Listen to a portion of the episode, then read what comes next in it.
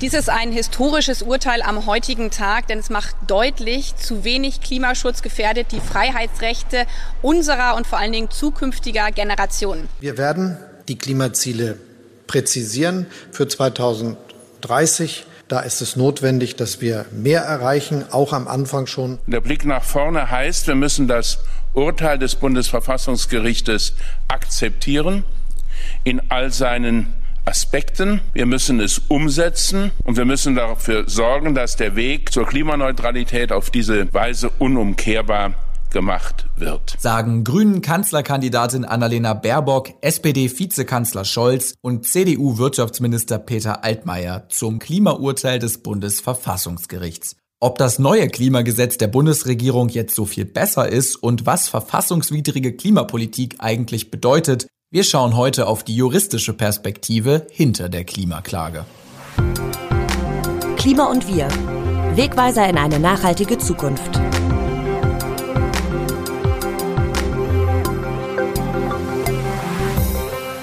Klimaschutz ist Grundrechtsschutz. Am Donnerstag, dem 29. April, hat das Bundesverfassungsgericht in Karlsruhe festgestellt, dass das Klimagesetz der Bundesregierung teilweise gegen die Verfassung verstößt. Damit wurde ein Urteil gesprochen, was schon jetzt ein Meilenstein für die Klimabewegung ist. Doch was bedeutet das konkret für die Klimapolitik der kommenden Jahre? Wir reden heute darüber, auf welche Rechte sich junge Menschen berufen können, wie wichtig der Gang vor Gericht ist im Kampf gegen die Klimakrise und warum den auch immer mehr JuristInnen gehen. Und damit Hallo zu Klima und Wir, dem RND-Podcast zu Klima- und Umweltthemen. Ich bin Maximilian Arnhold und ich spreche hier immer wieder mit Leuten, die beim Klima was zu sagen haben. Heute mit dem Mann, der für die Deutsche Umwelthilfe das Karlsruher Klimaurteil erstritten hat, dem Rechtsanwalt Prof. Dr. Remo Klinger. Hallo Herr Klinger, ich grüße Sie. Guten Tag, Herr Arnhold. Herr Klinger, wir haben ja jetzt schon einige Reaktionen auf das Karlsruher Urteil gehört. Vielleicht können Sie nochmal aus juristischer Perspektive diesen Vorgang, dieses Urteil in Ihren Worten zusammenfassen. Also was genau ist da Ende April in Karlsruhe passiert? Ja, äh, wenn wir das so genau wüssten, wir Juristen, selbst wir wissen das noch nicht so wirklich, was uns da passiert ist. Es ist jedenfalls etwas passiert, was vor dem Bundesverfassungsgericht sehr selten vorkommt, nämlich ein Grundsatzurteil, eine neue Sichtweise auf Umweltschutz und auf Grundrechte und vor allen Dingen auf Klimaschutz. Ähm, komprimiert gesagt ist eigentlich nur passiert, dass bestimmten Verfassungsbeschwerden, so nennt sich das, teilweise stattgegeben worden ist. Die Verfassungsbeschwerden sind geführt worden von vor allen Dingen von jungen Menschen, von vielen Jugendlichen von Fridays for Future, aber auch es waren noch ältere Menschen dabei. In einer Verfassungsbeschwerde war ein Mann dabei, der ist gestern 86 Jahre alt geworden und einer ist 70 Jahre alt, also sehr unterschiedlich. Viele waren aber Jugendliche gewesen, die als Beschwerdeführer vor dem Bundesverfassungsgericht aufgetreten sind und es gab auch eine Verfassungsbeschwerde, die von mir vertreten wurde, in denen Beschwerdeführer aus Bangladesch und Nepal, die schon jetzt wirklich schwer vom Klimawandel und von der Klimakrise betroffen sind, dort aufgetreten sind und gesagt haben, dass Deutschland zumindest das ihm mögliche und dem ihnen zustehenden Anteil an Treibhausgasreduktionen erbringen muss und nicht genügend dafür tut. Die Richterinnen haben erklärt, dass die zum Teil eben, Sie sagen es ja auch, noch sehr jungen Beschwerdeführenden darunter war zum Beispiel auch die Klimaaktivistin Luisa Neubauer, durch die Regelung im bisherigen Klimagesetz in ihren Freiheitsrechten verletzt werden. Haben Sie jetzt damit sowas wie ein Grundrecht auf Zukunft für jüngere Generationen geschaffen? Ja, so kann man das bezeichnen. Ähm, das Bundesverfassungsgericht hat einen komplett neuen gedanklichen Weg angeschlagen, den ich aber sehr überzeugend finde. Hintergrund ist, dass beim Klimaschutz immer problematisch war, dass man in juristischen Verfahren sowas wie eine unmittelbare Betroffenheit darlegen muss. Man muss also sagen können, ich bin jetzt schon deshalb von einer bestimmten Maßnahme, bestimmten Umstand unmittelbar betroffen, mir geschieht jetzt schon etwas. Da hat man beim Klimaschutz immer gesagt, das geht nicht, das ist gar nicht justiziabel. Klimaschutz kann man nicht vor Gericht bringen, weil niemand aus Deutschland jedenfalls wirklich sehr konkret sagen kann, was seine Beeinträchtigung durch den Klimawandel jetzt unmittelbar und gegenwärtig ist. Und viele Jugendliche können das auch nicht oder kaum einer von denen, sondern die können vielleicht sagen, ja, ich befürchte aber im Jahr 2050, 60, 70 und dann werde ich normalerweise noch leben, befürchte ich starke Veränderungen, die meine Gesundheit, mein Leben beeinträchtigen werden. Und diesen Gedanken hat das Bundesverfassungsgericht aufgegriffen und noch verschärft.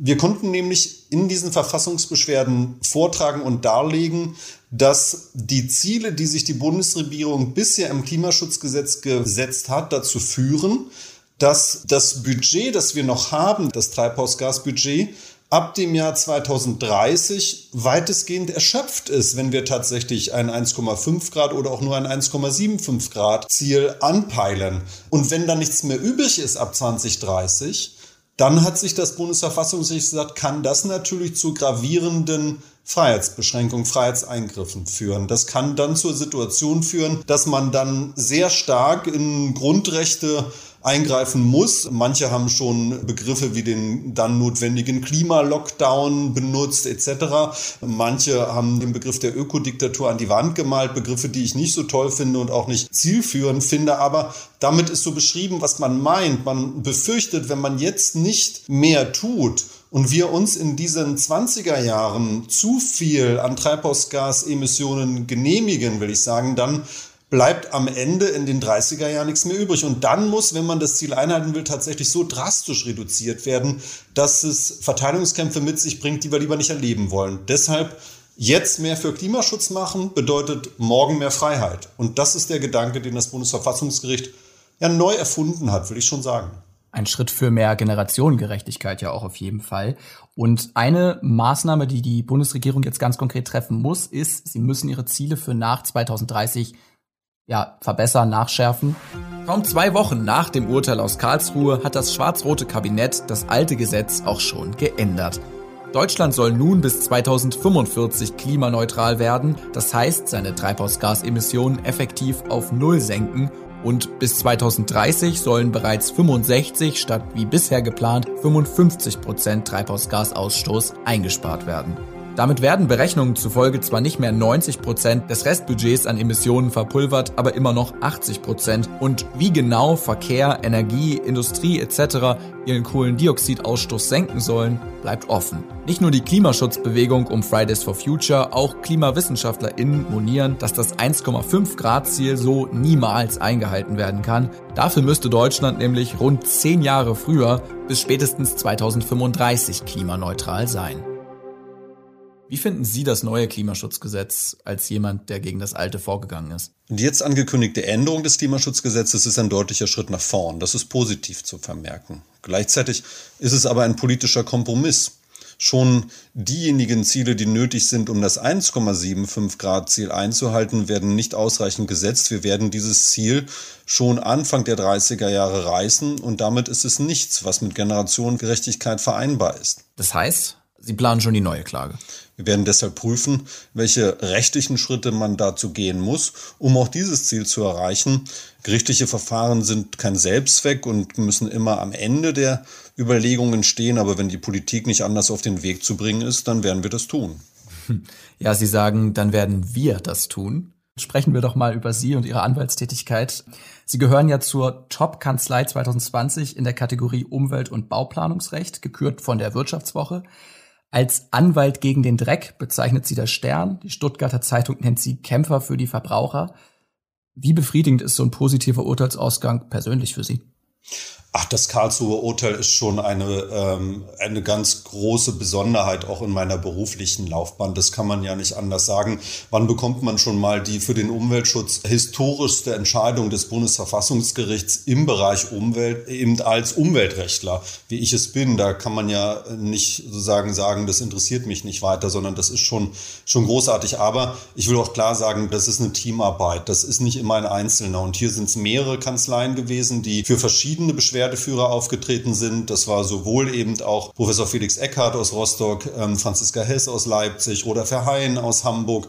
Die waren mit da dran gewesen. Es gibt die Verbände, die im Hintergrund enorm viel fachliche Arbeit geleistet haben. Bei mir war es die Deutsche Umwelthilfe, die Fachabteilung ist sowas von grandios, die dort die Zahlen zusammengestellt haben, dies alles Berechnungen vorgelegt haben und dann natürlich aus meinem eigenen Büro. Ich bin es ja nicht alleine, sondern wir sind auch mehrere Anwälte, Anwältinnen, die an der Sache arbeiten.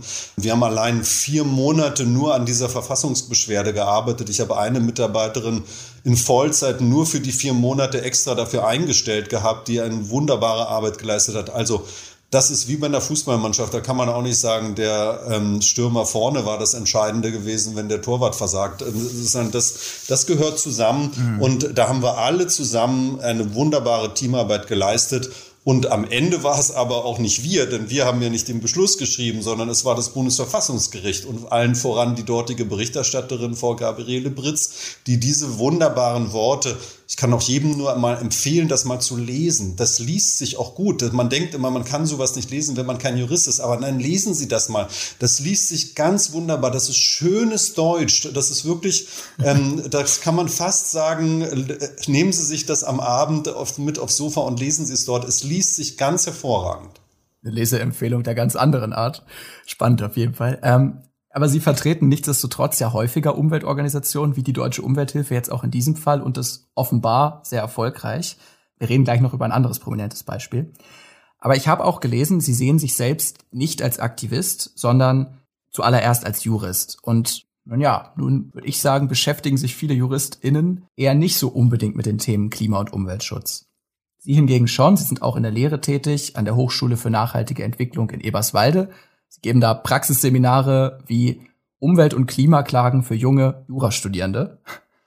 Was treibt Sie denn zu Ihrer Tätigkeit an, wenn es nicht die aktivistische Sache ist? Na, den Unterschied zwischen Aktivismus und Jurist sein wollte ich nur dahingehend verstanden wissen, dass ich natürlich mich auf das zurückziehe, was ich kann. Und das ist Jurist sein und Rechtsanwalt sein. Ähm, sagen, ich bin niemand, der auf der Straße groß demonstriert. Das entspricht nicht meinem Naturell, muss ich offen gestehen. Ich bin eher jemand, der sich für diese juristischen Details sehr interessiert und das mir auch sehr großen Spaß macht. Deswegen will ich sagen, ich beschränke mich auf das, was das Juristische ist. Das ist das, was ich kann. Es ist wie ein Klavierspieler, der sagt, ich kann mein Klavier gut spielen, ähm, aber verlangt nicht von mir, dass ich auch noch der Dirigent sein soll. Das kann ich nicht. Und das will ich damit eigentlich nur zum Ausdruck bringen. Und das ähm, will ich auch beschränkt sehen wissen auf das, was ich tue. Und insofern ist natürlich schon sichtbar in meiner anwaltlichen Tätigkeit, dass ich jetzt nicht Atomkraftwerksbetreiber äh, darin vertrete, ihre Atomkraftwerke möglichst lange laufen zu können oder Kohlekraftwerksbetreiber. Nein, das mache ich nicht. Insofern ähm, habe ich da schon eine gewisse Festlegung, die ich aber aus Überzeugung dann auch habe, dass ich da auch ganz offen gesagt deutlich mehr Spaß an der Sache verspüre, auf dieser Seite tätig zu sein, als auf der anderen. Da der Spaß auch immer wichtig ist an der Sache, weil er einen eben auch eine gewisse Motivation gibt und man auch ein Ziel sieht, wofür man tätig ist und jetzt nicht nur für den Kontoauszug, der irgendwie von der Bank in die Kanzlei kommt. Das ist nicht das vordergründige Ziel, sondern das ist eben schon die Auseinandersetzung und die Tätigkeit, wenngleich ich auch alle Juristen, muss ich auch klar sagen, auch alle Kollegen, auch alle Anwälte, die eben Kohlekraftwerksbetreiber vertreten, in keiner Weise äh, moralisch in irgendein Licht rücken möchte. Nein, Rechtsanwälte, und das ist mein Petitum auch dabei, Rechtsanwälte sind erst einmal da, dem Rechtsstaat zu genügen. Und dazu gehört, dass jeder eine ausreichende rechtliche Vertretung hat und dafür eintritt und dafür für seine Sache streitet. Und aus dem Streit der Argumente sollte jeder einen haben. Eben, das wäre toll, dass dann aus dem Streit der Argumente die richtige juristische Lösung erwächst. Und da steht der eine auf der einen und der andere auf der anderen Seite und, ähm, und wir stehen nicht immer auf derselben. Das kommt auch hinzu. Sie haben mir jetzt die nächste Frage schon fast vorweggenommen, weil Sie das Thema Kontoauszug angesprochen haben. Ist es eigentlich lukrativ, sich als Juristin mit Klimaklagen zu beschäftigen? Oder haben Sie viele KollegInnen, die auch so handeln oder schlagen die dann doch eher andere Wege ein? Na, es ist so, dass wir, oder ich muss es andersrum formulieren, ähm, ich habe vorhin gerade in der Küche mit einer Kollegin zusammengestanden und sie hat zu mir gesagt, ich weiß noch, wie du vor zwei Jahren gesagt hast, wie schade es eigentlich ist, dass sich junge Juristinnen wenig für den Bereich Umweltrecht interessieren. Ich frage die Referendarin, die zu mir kommen, immer am Anfang, aus welcher Ecke kommen sie denn? Ist es mehr so umweltrechtlich interessiert oder sind sie eher so menschenrechtlich angehaucht? Und Meistens kommen die aus dem Bereich Menschenrechte in den letzten Jahren, weil ich da auch tätig bin in einigen Verfahren, aber relativ wenigen. Und ähm, das hat sich schon gezeigt, dass das Umweltrecht nicht mehr so on vogue war. Das haben sich viele nicht mehr so interessiert. Alles aus der Zeit vor Fridays for Future, sage ich ganz klar. Also vor Greta war Umweltrecht nicht mehr so, so angesagt bei den jugendlichen Juristen. Das hat sich gewandelt. Die Bedeutung des Umweltrechts und des Umweltschutzes ist durch den Klimaschutz natürlich deutlich gestiegen und auch die Aufmerksamkeit bei den jüngeren Juristen ist dadurch deutlich gestiegen und damit auch die Zahl der Leute, die zu mir kommen und einen Teil ihrer Ausbildung bei uns absolvieren, die in diesem Bereich tätig sind, deutlich gestiegen. Und insofern ist es so, dass wir immer noch eine relativ kleine Gruppe von Rechtsanwälten sind, die sich Rechtsanwälte nennen, die im Umweltrecht tätig sind. Ich würde fast sagen, auf Seiten der Umweltverbände sind es vielleicht acht bis zehn Kolleginnen und Kollegen in ganz Deutschland, die da tätig sind überhaupt, von wie viel ähm, Anwälte, ich glaube, wir haben über 10.000 Rechtsanwälte allein in Berlin und dann sage ich also acht bis zehn sind im Umweltrecht auf Seiten der Verbände in ganz Deutschland tätig. Das ist relativ klein, da kennt man jeden. Und auf der anderen Seite bei den Vorhabenträgern sind es doch ein paar mehr, aber auch nicht so viele. Wir sind ein Kreis, würde ich sagen, von 30 Juristinnen und Juristen, die im Bundesgebiet regelmäßig Umweltrecht machen und nicht mehr. Und da sehen Sie, wir sind sehr klein, sehr spezialisiert und deswegen haben wir enorm viele Mandatsanfragen. Das sage ich ganz klar. Wir haben zu wenig spezialisiert ausgebildete Juristinnen und Juristen, die in dem Bereich tätig sind. Und deswegen ist es von der Lukrativität oder ähnlicher gar nicht die Frage. Wir sind mit Arbeit voll bis zur Decke. Und ähm, da Juristinnen und Anwälte grundsätzlich erstmal nicht so schlecht bezahlt werden im durchschnittlichen Vergleich, gibt es da für uns überhaupt keinen Grund zur Klage. Ja. Neben dem Erfolg mit der Karlsruher Klimaklage konnten sie ja in einigen großen anderen Fällen auch noch Erfolge aufweisen, zum Beispiel im VW-Dieselskandal. Nach fünf Jahren und zwölf Rechtsverfahren, habe ich jetzt gerade von der Deutschen Umwelthilfe gelesen, wurde die Offenlegung von Akten aus dem Kraftfahrtbundesamt und dem Bundeswirtschaftsministerium erreicht. Also ne, wir erinnern uns, der große VW-Dieselskandal, bei dem VW mit falschen Abgaswerten betrogen hat. Die deutsche Umwelthilfe rechnet jetzt ganz euphorisch mit Hinweisen darauf, wie genau VW bei 800.000 Benzin- und Diesel-Pkw den Behörden im Zulassungsverfahren diese falschen CO2-Werte gemeldet hat. Weiteres Beispiel, das wären ihre Klagen für bessere Luft gegen Städte wie München mit überhöhten Stickstoffdioxidwerten, also auch sehr bekannt, weil bei diesen Debatten ging es immer am Ende auch um Fahrverbote. Vielleicht mal ganz grundsätzlich, wann muss die Auseinandersetzung um eine saubere Umwelt, um ein besseres Klima denn vor dem Gericht geführt werden? Immer dann, wenn die gesetzlichen Vorgaben, die sich der Staat selbst gesetzt hat, von ihm nicht eingehalten werden. Und dazu haben wir mannigfachen Anlass. Ähm, das Umweltrecht als solches hat sich in den letzten 20 Jahren in einer Art und Weise dynamisiert und vervielfältigt, dass man kaum noch hinterherkommt, die Gesetze zu lesen. Wir kriegen immer mehr Vorschriften. Es ist immer mehr vom Gesetzgeber gemacht worden, um Umwelt und Klima zu schützen. Völlig richtig. Das, was aber auf der Strecke bleibt, ist der Vollzug. Dieses Vollzugsdefizit des Umweltrechts, wie wir es nennen. Also, dass die Regeln auch wirklich eingehalten werden, was im Gesetz steht. Nehmen wir doch einfach mal das Land Nordrhein-Westfalen.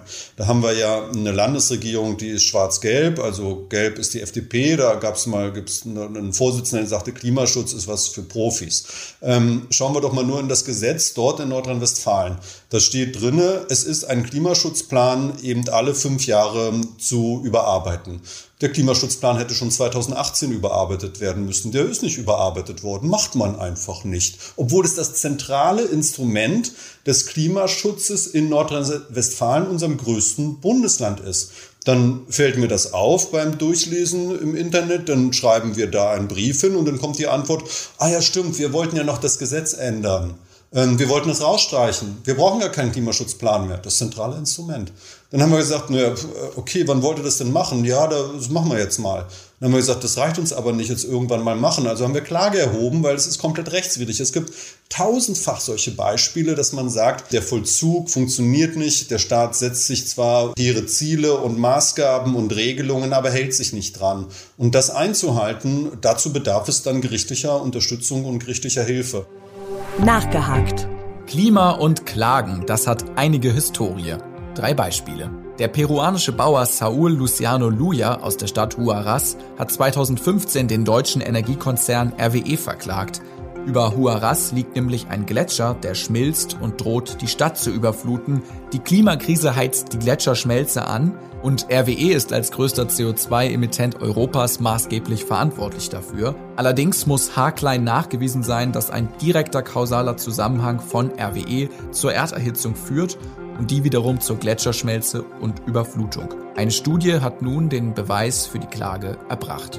In Frankreich wurde Anfang des Jahres der französische Staat vom Pariser Verwaltungsgericht für sträfliche Unterlassungen bei der Verminderung der Treibhausgasemissionen für schuldig erklärt. Und in den Niederlanden hat 2013 die Stiftung Urgenda zusammen mit BürgerInnen den Staat auf mehr Klimaschutz bis 2020 verklagt und ist damit auch durchgekommen. Die Regierung ist zwar in Berufung gegangen, aber 2019 hat das Berufungsgericht dann entschieden, nein, das alte Urteil gilt.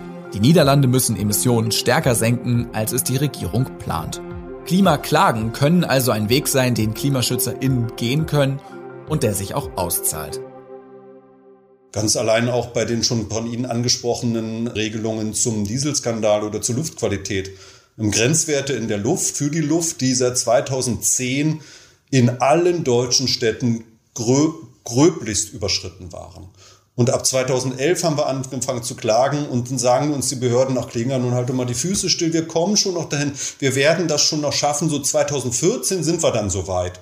Und dann wussten wir doch aber schon von vielen Dokumenten, die wir hatten, dass das alles nicht stimmen kann. Aus den Autos kommt viel mehr Dreck als versprochen. Und das war das, was den Dieselskandal ausmachte. Wir haben jetzt im Jahr 2020, zehn Jahre später, nach wirklich fast 50 gerichtlichen Verfahren, die wir alle gewonnen haben, wir haben kein einziges verloren, erreicht, dass die Grenzwerte für die Luftqualität in Deutschland tatsächlich fast flächendeckend eingehalten sind. Es gibt wenige Ausnahmen, unter anderem München, da klagen wir immer noch. Ich muss jetzt einfach nochmal fragen, weil mich das wirklich interessiert. Was treibt Sie an? Warum gehen Sie nicht auf die andere Seite? Also es ist ja klar, dass es irgendwie alles gut und richtig ist, aber, und Sie haben vorhin auch den Spaß erwähnt, aber, aber was ist so dieses tiefe Anliegen dahinter? Warum, warum machen Sie das? Warum gehen Sie diesen Weg?